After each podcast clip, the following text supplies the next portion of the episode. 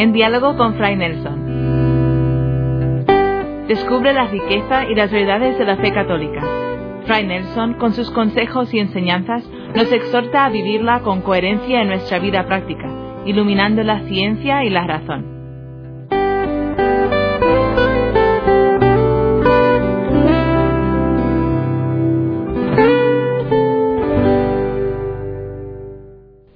Vamos a situarnos en la propuesta que nos hizo el Papa Benedicto, un espacio de diálogo, atrio de los gentiles, darnos la oportunidad de quitar prejuicios, darnos la oportunidad de mirarnos más allá de las etiquetas y de los malos entendidos. Vamos a darnos esa oportunidad. En ese contexto, Podemos imaginar como un amplio diálogo donde hay personas que tienen distintas opiniones, por supuesto, distintas opciones de vida también. En ese lugar y en ese ambiente se le pasa un micrófono a un cristiano y se le pregunta, tú, ¿tú qué tienes para dar? O sea, ¿cuál es tu propuesta? ¿Qué es lo que tú ofreces? ¿Qué es lo que tú pones sobre la mesa? Es una pregunta muy buena, es una pregunta muy útil, porque hay mucha gente que cree que lo único que el cristianismo va a traer es una larga cadena de no, no, no y tampoco. Ese es el cristianismo. No, no, no, no, no y tampoco. Y ahí termina el cristianismo. A eso se refería el mismo Papa Benedicto, seguramente, en aquella Jornada Mundial de la Juventud en Colonia en el año 2005, donde precisamente quería subrayar ante los jóvenes, pero en realidad ante el mundo entero, quería subrayar todo el sí que es Cristo, todo el sí que trae Cristo. Más que quitar, Cristo agrega y suma Cristo viene a tu vida para enriquecerla, para hacerla fecunda, para hacerla bella.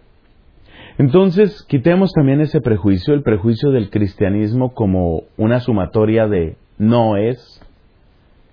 Y preguntémonos entonces, ¿qué es lo que sí trae el cristianismo? Pues vamos a Cristo.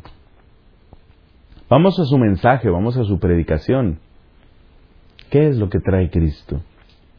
Y lo que encontramos es que Cristo habla del reino de Dios. Y Cristo se presenta como aquel que tiene una relación absolutamente única con el Padre Celestial. El Padre y el reino. No cabe la menor duda de que estos son los dos grandes protagonistas en la predicación de Cristo. Él no enfatiza no está en el centro de su atención su propia persona. No habla tanto de sí mismo. Si vamos a ser sinceros, tampoco presenta una especie de perfil, una especie de propuesta o de programa sobre cómo debe ser la sociedad. No podemos equiparar a Cristo con Demócrito o con Solón. Son lógicas distintas. No estamos ante uno que organiza a la ciudadanía. No es en ese sentido un líder político. Es evidente que todo lo que Cristo diga tendrá implicaciones en muchas áreas de la vida humana, también en la política. Pero decir que Cristo, en primer lugar, tiene una agenda política, realmente no se corresponde ni poco con el rostro de Cristo en los Evangelios porque ocasiones tuvo muchísimas y potenciales seguidores muchos más para haber implementado, por lo menos diseñado, delineado un programa político. Nada de eso aparece. No es tampoco un filósofo. Es verdad que hay profundidad en muchas de sus palabras, pero no es propiamente un filósofo. No le encontramos interesado por grandes cuestiones que por su profundidad o por su abstracción estarían muy distantes del pueblo llano. Al contrario, una gran porción de su predicación son parábolas. Y esto lo sabemos no solamente por las parábolas que se conservan en los Evangelios, sino porque alguno de ellos comenta que Cristo todo lo enseñaba con parábolas. Eso no es exactamente lo que nosotros esperamos de un filósofo. El rigor terminológico propio del ejercicio racional no es lo que destaca en las parábolas, tienen otra intención. No es un político, no es un filósofo, tampoco es un jefe militar a la manera de los macabeos. Judas Macabeo, por ejemplo, viene a liderar una revuelta en contra del imperio helenístico. Esto sucede como en el siglo III antes de Cristo. Y en el libro de los Hechos de los Apóstoles, al principio se hace como un recuento, en alguno de los primeros capítulos se hace como un recuento de algunos de los que han sido jefes guerrilleros, jefes de revolución, líderes militares. Concretamente, en la intervención que hace un maestro de la ley llamado Gamaliel, muy respetado, una intervención ante el Sanedrín, él dice, hace un tiempo surgió un tal Teudas, y así menciona unos dos o tres líderes. Cristo no pertenece a ese grupo. En cuántas oportunidades quisieron proclamarlo rey. Ese era el momento para recoger el clamor y la voluntad popular y para irse contra los romanos. Pero no hace eso. Entonces, ¿qué es lo que viene a proponer Cristo? Volvemos al punto anterior.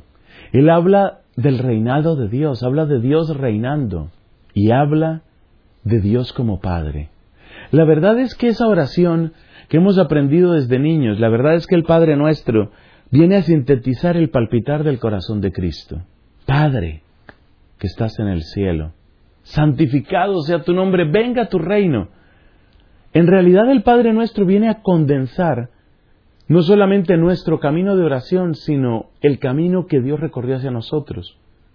El Padre nuestro no es solo el camino que nosotros somos llamados a recorrer hacia Dios, sino que es la descripción del camino que Él ha querido recorrer hacia nosotros en la persona de Cristo, en el sentido de que todo el ministerio de Cristo queda condensado en esas peticiones del Padre Nuestro, que suelen condensarse en siete.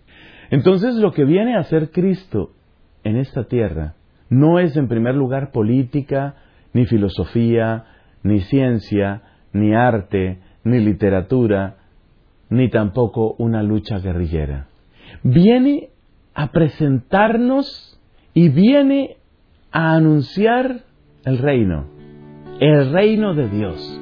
Y lo fundamental dentro de ese reino de Dios, si es cierto lo que hemos dicho de la centralidad del Padre nuestro, es que empieza a reinar Dios fundamentalmente allí donde el corazón humano reconoce a Dios como Padre. Y esa es la acción que viene a hacer el Espíritu Santo de Dios en nosotros, según lo describe el apóstol San Pablo. Los que se dejan llevar por el Espíritu Santo son los hijos de Dios. Hay como una equivalencia. Entonces el mensaje cristiano es fundamentalmente un mensaje de filiación. Es el redescubrir, pero al mismo tiempo el hacer realidad en nosotros que somos hijos, que Dios es Padre. Esta terminología ha quedado tan profundamente implantada en lo que llamamos Occidente, es decir, en toda la civilización que ha brotado del encuentro entre el pensamiento griego el derecho romano y la predicación cristiana, ha quedado tan implantado ahí este lenguaje del Padre, que incluso enemigos de la Iglesia, como aquellos que empujaron la Revolución Francesa a fines del siglo XVIII, se vieron impulsados o se vieron obligados a hablar de fraternidad. Cosa que a mí me parece un poco graciosa porque todos estos ideólogos de la Revolución Francesa admitían que se hablara de un Dios, pero negaban toda posibilidad de una revelación y, por supuesto, negaban toda autoridad que pudiera tener la Iglesia. Y es solamente por la predicación de la Iglesia y es solamente por la revelación como nosotros llegamos a saber que, que hay un Dios Padre, que es el que nos hace hermanos. Es que atención a eso. El hecho de que haya un Padre es lo que produce hermanos. No el hecho de que haya hermanos produce un padre. No hay hermanos si no hay papá. Así de sencillo. Pero la Revolución Francesa se sintió en el deber de utilizar la palabra fraternidad, pero una fraternidad sin filiación, una fraternidad sin paternidad. Por supuesto, es una contradicción en los términos, pero viene a mostrar de un modo muy profundo hasta dónde el mensaje cristiano estaba, como dirían los seguidores del psicoanalista Jung, estaba en el inconsciente colectivo.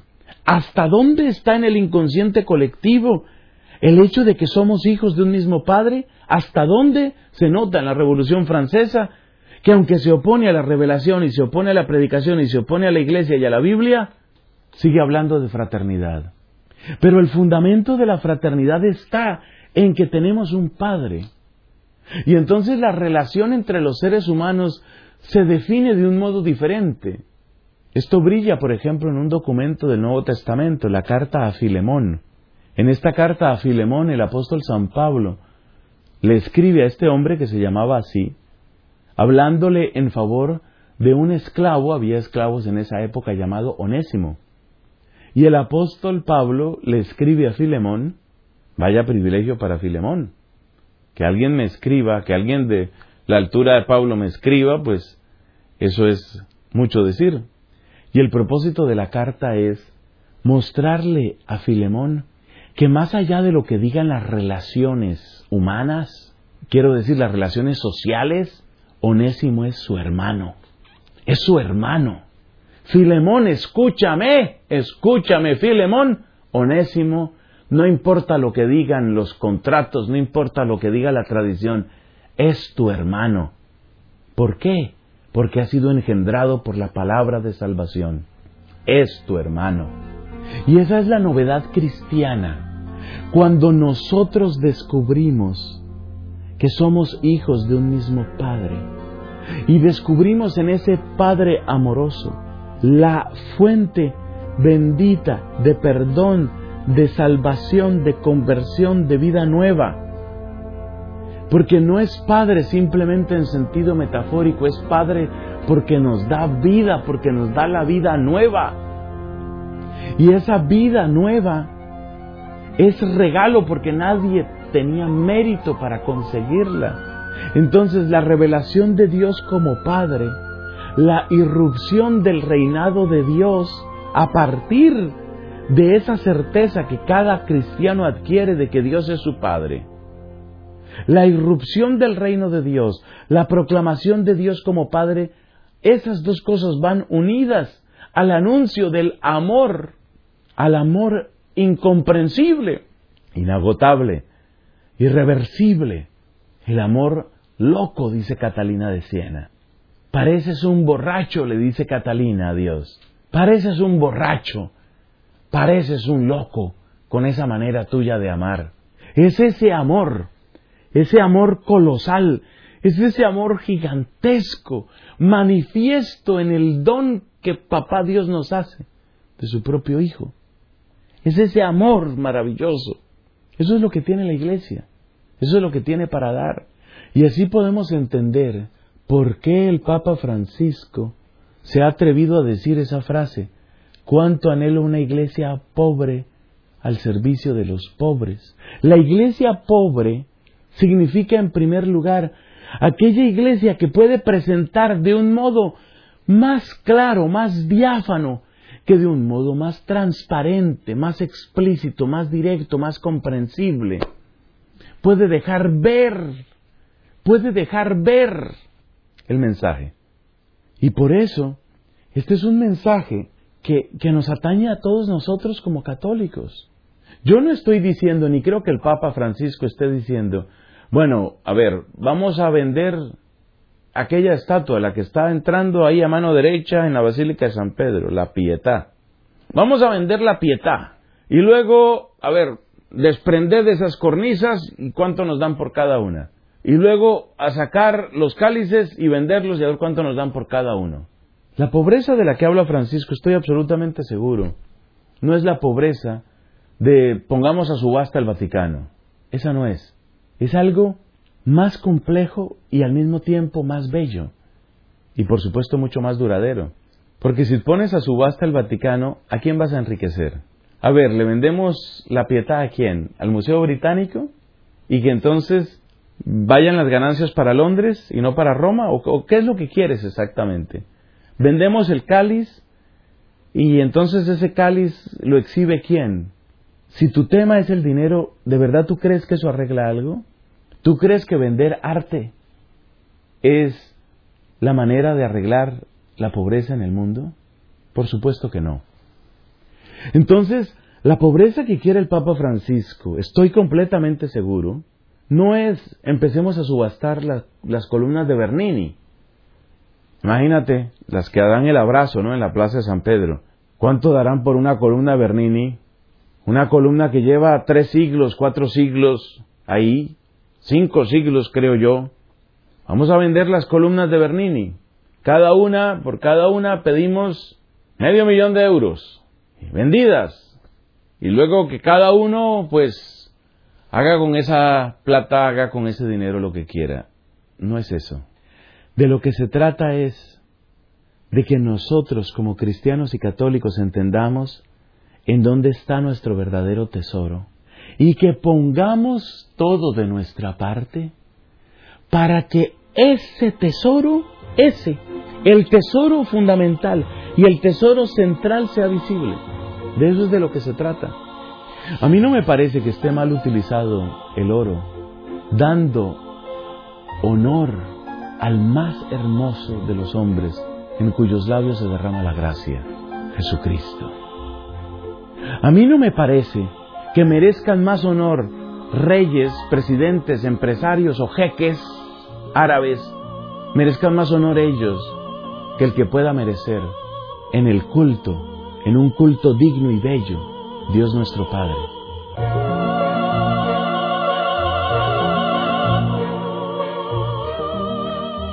Pero a la vez, ese culto digno y bello tiene que hacerse de tal manera y el arte tiene que estar de tal forma que el tesoro central, imagínate tú la custodia, por ejemplo, está el Santísimo en el centro, está toda la custodia alrededor, Así tiene que ser.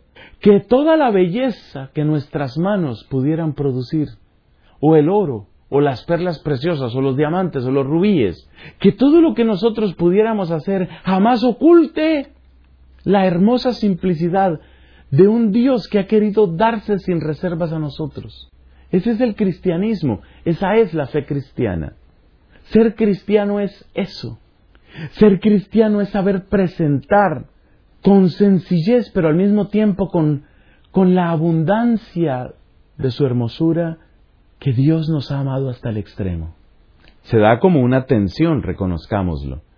Se da como una tensión dialéctica.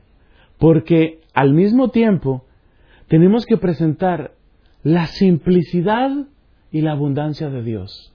Pero es que así es también la naturaleza. Ese Dios simplísimo en su naturaleza Mira lo que nos ha regalado en los campos, en las montañas. Mira cómo visten los lirios. Nos invita a Cristo a reconocer. Entonces, entonces, ser cristiano es poder presentar lo central con toda su belleza, con toda su sencillez, pero al mismo tiempo con toda su abundancia. Porque nuestro Dios no es un Dios tacaño. Nuestro Dios no es un Dios avaro ni envidioso que esconde su hermosura, la muestra. Si no te has dado cuenta, sal a la ventana y mira un atardecer. Nada más piensa cuánta energía se produce en ese reactor de fisión termonuclear, de fusión termonuclear, que es el Sol. Y de toda esa cantidad de energía, ¿cuánto le llega a la Tierra? ¿No te parece un gran desperdicio? ¿A Dios no le parece desperdicio? ¿A Dios no le parece desperdicio hacer ese magnífico atardecer que a veces nadie se lo mira? ¿A Dios no le parece desperdicio hacer hermosísimas flores que son envidia de los joyeros y que crecen y mueren en lo oculto del bosque? No es esa la manera de entrar con rabia o con envidia hablar de pobreza en la iglesia. Pero cuidado, los lujos, las comodidades, el fasto, sí que puede tener poder en nuestro corazón. En síntesis, ¿Qué es lo que tiene para ofrecer la iglesia? Lo dijo el Papa Pablo VI, la iglesia existe para evangelizar. El gran tesoro de la iglesia es el Evangelio. El Evangelio es la noticia del amor de Dios. Somos hijos de Papá Dios, llamados a la santidad y a la comunión con Él. Por supuesto, esta santidad implica conversión, implica dejar el pecado, implica la práctica real de la virtud. No es una fantasía, no es una declaración extrínseca, no es palmadita en la espalda, es conversión, es crecimiento en la virtud y es cima de santidad. Ese es el Evangelio. Un ideal al mismo tiempo plenamente humano y plenamente divino. Y lo más hermoso de todo, esa oferta la hace Dios desde sí mismo por pura gracia, por puro amor. Tal vez la palabra que define más claramente una frontera entre el mensaje cristiano y otras posturas ante la vida es la palabra gracia. Hemos sido amados hasta el extremo, hemos sido amados gratuitamente. La gratuidad, la gracia es el corazón mismo del mensaje cristiano. Y eso es lo que la Iglesia viene a traer al mundo. Y en esa mesa de diálogo o en esa plaza que llamamos atrio de los gentiles, en ese espacio de encuentro, lo que siempre puede ofrecer, lo que tiene derecho y deber de ofrecer el cristiano, es el conocimiento, es la certeza y es la presencia de ese Dios que nos ha amado hasta el extremo, ese Dios que envió a su Hijo para que en nuestra carne de pecado venciera el pecado. Así nos ha llamado a la plena unión con Él. Y ese mensaje ese mensaje bellísimo, ese que es el tesoro de la iglesia, eso que es lo que la iglesia tiene que dar, eso es lo que está en el centro. Es simple. Fíjate que se puede decir en unas cuantas frases. Es simple. Pero al mismo tiempo es abundante.